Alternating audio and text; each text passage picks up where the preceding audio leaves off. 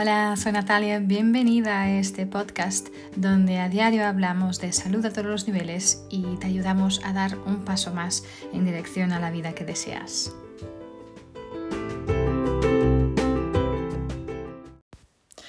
Hola, soy Natalia, bienvenida, bienvenido. Aquí estamos para un episodio más eh, de esta serie de episodios de mi podcast que estoy dedicando a daros a conocer. Todo el trabajo, los 34 temas y todo el trabajo increíble de las fuerzas Clifton, el trabajo maravilloso de muchas décadas de investigación del psicólogo Don Clifton, considerado el abuelo de la psicología positiva. Y lo que yo creo que es una herramienta increíble de autoconocimiento y desarrollo personal. Eh, así que si aún no has hecho la evaluación de las Clifton Strength, de las fuerzas, fuerzas Clifton, uh, puedes ir a www.gallup.com, G-A-L-L-U-P de Pamplona.com y hacer tu evaluación para descubrir uh, este, tu orden de clasificación único de los 34 temas o 34 talentos de las fuerzas Clifton. Estos temas son como el ADN de nuestro talento, ¿no? explican las formas más naturales que tenemos de pensar, eh, de sentir y de comportarnos. ¿no? Y al hacer esta evaluación, pues vas a descubrir eh, qué temas tienes en predominancia y la idea no es centrarte en el último tema, pero mirar cuáles están más en predominancia en ti, especialmente los primeros cinco, pero también los primeros diez, uh, y trabajar con quién eres, ¿no? Y ampliar quién eres, ¿no? Eh, realmente cada tema te, te, te enseña pues una, una, manera de escribir lo que, lo que mejor sabes hacer. Um, y si no, si no has escuchado aún el primer episodio de esta serie, eh, que se llama Conoce tus fuerzas, te invito muchísimo a escucharlo porque te va a dar una contextualización mucho más grande y, un, y toda una idea detrás de la ciencia, de, de, o sea, de la ciencia que está detrás de, de este trabajo. Eh, que, es, que es importante, creo yo, para que puedas entender el trabajo que está, se está haciendo aquí. Pero hoy vamos a hablar, eh, o sea, como, como ya os he explicado, estos, estos temas, estos 34 temas o talentos, están ordenados o eh, divididos en cuatro em, áreas, sin cuatro dominios. El dominio de la, de la, del pensamiento estratégico, el dominio de, de formación de relaciones y el dominio de la influencia y el dominio de la ejecución. Y hemos hablado de dos dominios, mm, el dominio del pensamiento estratégico y el de formación de relaciones y ahora estamos en el dominio de la influencia y hoy quiero hablaros de un tema que es el tema de la comunicación. Entonces las personas que tienen este tema en predominancia eh, o que son especialmente talentosas ¿no?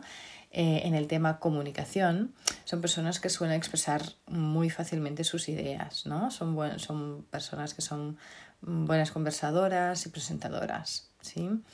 a esas personas con este talento eh, dominante de comunicación, pues les gusta explicar, les gusta describir, eh, les encanta ser anfitriones, por ejemplo.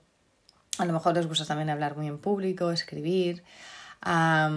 Estos y sus talentos innatos les permiten realmente retratar uh, vívidamente ideas y eventos. ¿sí? Son personas que convierten los pensamientos y las acciones en historias, en imágenes, en, en ejemplos y metáforas. ¿sí? Eh, y esas personas quieren que su información, ya bien sea una idea, un suceso, o un descubrimiento, una, una lección, quieren que sus historias o, su información, perdón, cautiven a su audiencia. Entonces esto los impulsa a buscar pues la manera perfecta de decirlo, la frase perfecta, eh, los lleva a usar palabras con impacto ¿sí? y afirmaciones potentes. Y al final es por eso que, que a la gente les, les gusta escucharlos, ¿no?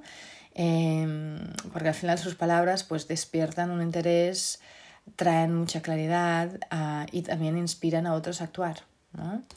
Entonces, si tú eh, tienes esta dominancia del tema comunicación, entonces a lo mejor te gusta mucho explicar, describir y, hablar, ¿no? En general. Eh, las ideas, pues para ti son solo eh, el comienzo, ¿sí? Sientes que, que, los eventos son muy estáticos y sientes esta necesidad de darles vida, ¿no? De darles, bueno, de energizarlos y hacerlos, bueno, eso, pues emocionantes y más vivos, ¿no? O vívidos, ¿no? Así, pues tú conviertes acontecimientos en historias y practicas relatarlos, ¿no? Em, eso, pues tomas una idea en seco y le das, le das vida, ¿sí? Con, con imágenes, con ejemplos, con metáforas. y también, de hecho, las personas con este talento en predominancia eh, creen que la mayoría de las personas en general tienen una capacidad de atención muy breve, ¿no?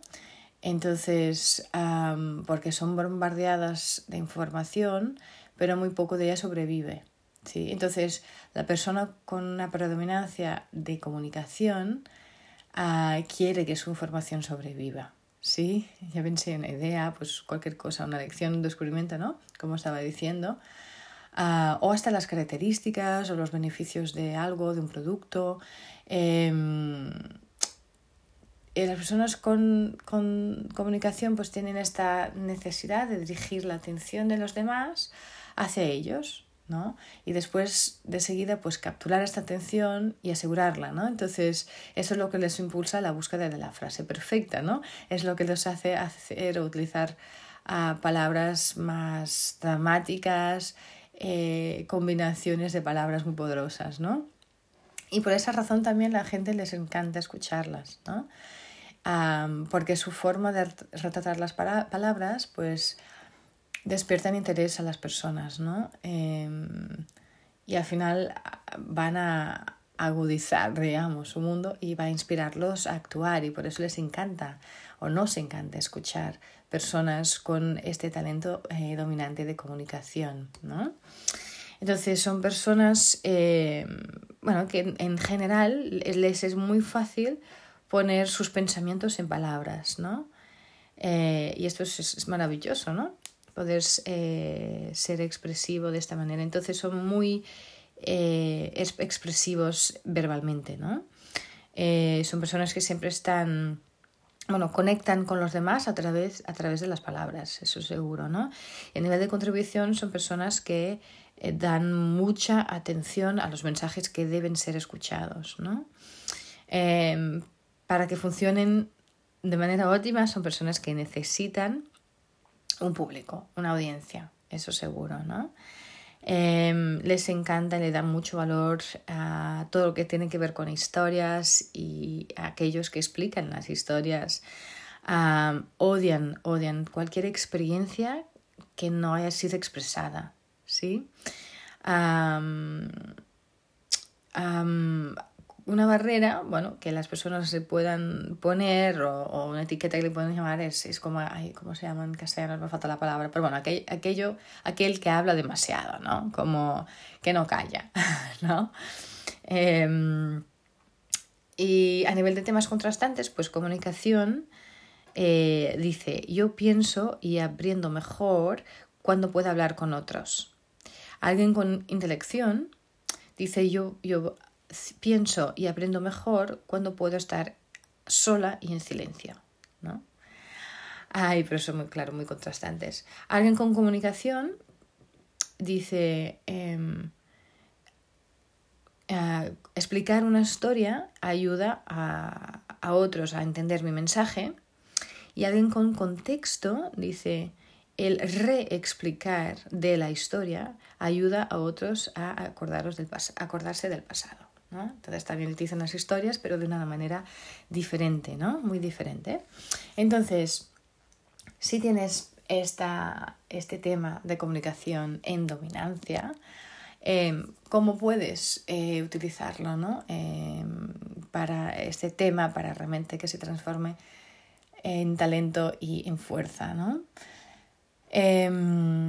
Si normalmente sueles desempeñar bien en, roles en los que, por ejemplo, se paga por captar la atención de otras personas, entonces, ah, entonces tus fortalezas a lo mejor, por ejemplo, van a prosperar a lo mejor en, un lugar de enseñanza o de marketing o de ventas o, un ministerio o cualquier tipo de medio de comunicación, por ejemplo, ¿no? Puedes también, una cosa que puedes hacer es empezar a recopilar historias o frases que, que, resuenen contigo. Por ejemplo, puedes recortar artículos de revistas que, le que te parezcan importantes o escribir combinaciones de palabras que tengan fuerza, porque esto te va a dar pues, un conjunto de, de, de historias, de, de, palabras que te pueden ayudar en tu comunicación también y ampliar este, este talento. ¿no? puedes practicar el relato de estas historias o decir estas palabras en voz alta mm, para ti misma y, y, y, al final escucharte diciendo estas palabras y puedes ir perfeccionando ¿no? todo este, este camino, ¿no? que ya lo haces tan bien. Em, te puedes, por ejemplo, ofrecer, ¿por qué no?, como voluntaria para dar presentaciones ah, y puedes llegar a ser reconocida como alguien que, que, ayuda a que otras personas expresen sus ideas y, y, ambiciones, ¿no? Y de una manera muy cautivadora, obviamente, ¿no? Esto es algo que naturalmente haces muy bien. Eh, si a lo mejor ya eres un presentador, a lo mejor ya tienes estas oportunidades de presentación, cuando lo, estés, eh, cuando lo estés haciendo, cuando estés dando una presentación, pues escucha con mucha atención a tu público. Es importante estar atenta a sus reacciones a cada parte de la presentación y vas a ver que algunas partes eh, van a resultar a lo mejor más interesantes que otras. ¿sí? Ah, a lo mejor para ti es importante después de una presentación, pues tomarte el tiempo para identificar esas partes que hayan captado más la atención de tu gente, de tu público, ¿no? Ah, y a lo mejor cuando vuelvas a preparar tus siguientes presentaciones, pues puedes tener esto en cuenta, ¿no? También para que puedas, bueno, eso, eh, expandir y mejorar, ¿no? Eh, ¿Qué aceites esenciales te van a ayudar a trabajar con este talento maravilloso? Eh, como siempre, cada episodio os sugiero ah, el trabajo con los aceites esenciales. Los aceites esenciales es una de las herramientas eh, que yo más utilizo en mi, en mi día a día, eh, ya bien sea para mi salud física, o la salud física de mis hijos, mi familia, em, pero también mi salud emocional y, y, mi trabajo personal y desarrollo personal. ¿no? Ah, entonces, cada, siempre os sugiero pues, hacer ese trabajo de las fuerzas con eh, la ayuda y el acompañamiento de los aceites esenciales vas a poder ampliar mucho más este trabajo, este conocimiento. Es maravilloso. Em, como sabéis, lo que hace trabajar y enseñar sobre los aceites esenciales es algo que más me encanta hacer, es algo que estoy haciendo hace muchos años y es una de mis grandes pasiones. Así que no podía dejar de sugerirlo, sugeriros algunos aceites esenciales. Pero también deciros, como en cada episodio os lo digo, ya sé que me hago pesada, eh, pero me quiero certificar de vuestra seguridad. Eh, utilizar aceites esenciales 100% puros, ¿vale? Esto es muy, muy importante porque si no son puros, aparte de no tener el efecto terapéutico que estás buscando, eh, te puedes hacer daño, ¿vale? Entonces es muy importante la pureza, certificarte la pureza del aceite que estás utilizando, ¿ok? Y eso no quiere decir leer la etiqueta, literalmente. La etiqueta puede decir cualquier, cualquier cosa, entre comillas, porque la industria de los aceites esenciales es una industria muy adulterada. Literalmente más del 90 y pico por ciento de los aceites esenciales que hay ahí fuera están adulterados, ¿vale? Por desgracia, es una industria que aún tiene muy poca regulamentación o legislación y por eso pasa, ¿vale? Entonces, importantísimo que la empresa que te provee con el aceite esencial te pueda también dar acceso y proveerte con los resultados de las pruebas, de los tests que están hechos en esa botella específica, ese lot específico de aceite esencial. Si no es así, por favor, no utilices el aceite, ¿vale? Cualquier duda ya sabéis, entrad en contacto, estaré encantadísima de poder ayudaros a hablar y enseñar sobre aceites esenciales de, las cosas que más me gustan hacer, como he dicho, así que estaré encantada de ayudaros, ¿vale? Pero por favor, mejor ante la duda, entrad en contacto, ¿vale? Entonces, eh, ¿qué aceites esenciales podéis utilizar para trabajar con esta fuerza? De comunicación. El primero, el aceite esencial de lavanda, uno de los aceites esenciales más conocidos por sus propiedades obviamente calmantes, eh, relajantes, maravilloso para apoyar el descanso. Pero la lavanda es el aceite de la, mm, de la expresión oral, ¿sí? Es un aceite que te va a ayudar a la mm, comunicación verbal, un aceite que te va a ayudar a la comunicación honesta y al sentirte escuchado también el aceite esencial de menta spicata, el spearmint. El spearmint es, un aceite maravilloso el aceite del, lenguaje poderoso, ¿sí? Te ayuda a poder eh, hablar con, una cierta influencia, ¿no? Con este, con este poder. Otro aceite, otro aceite esencial perdón, es el aceite esencial de lima, que a mí me encanta personalmente. Eh, la lima es un aceite que te va a, es muy fantástico para limpiar el aire en general, pero ayudarte a hablar libremente y con honestidad, ¿no? y a, mirar hacia adelante con, con luz, ¿no? Con, con, alegría, con ganas, ¿sí? Y por eso también te ayuda a comunicar mejor, ¿no? Entonces, si necesitas equilibrar este talento, este tema, contrabalancearlo, ¿no? Eh, porque a lo mejor estás ahí que no calles, entre comillas, ¿sí? Entonces el aceite esencial de canela va a ser un aceite maravilloso porque te ayuda a como que estar más receptivo, ¿sí? A, también a tener el tiempo, a coger el tiempo para escuchar en vez de hablar tanto, sí que también es importante, obviamente, ¿no?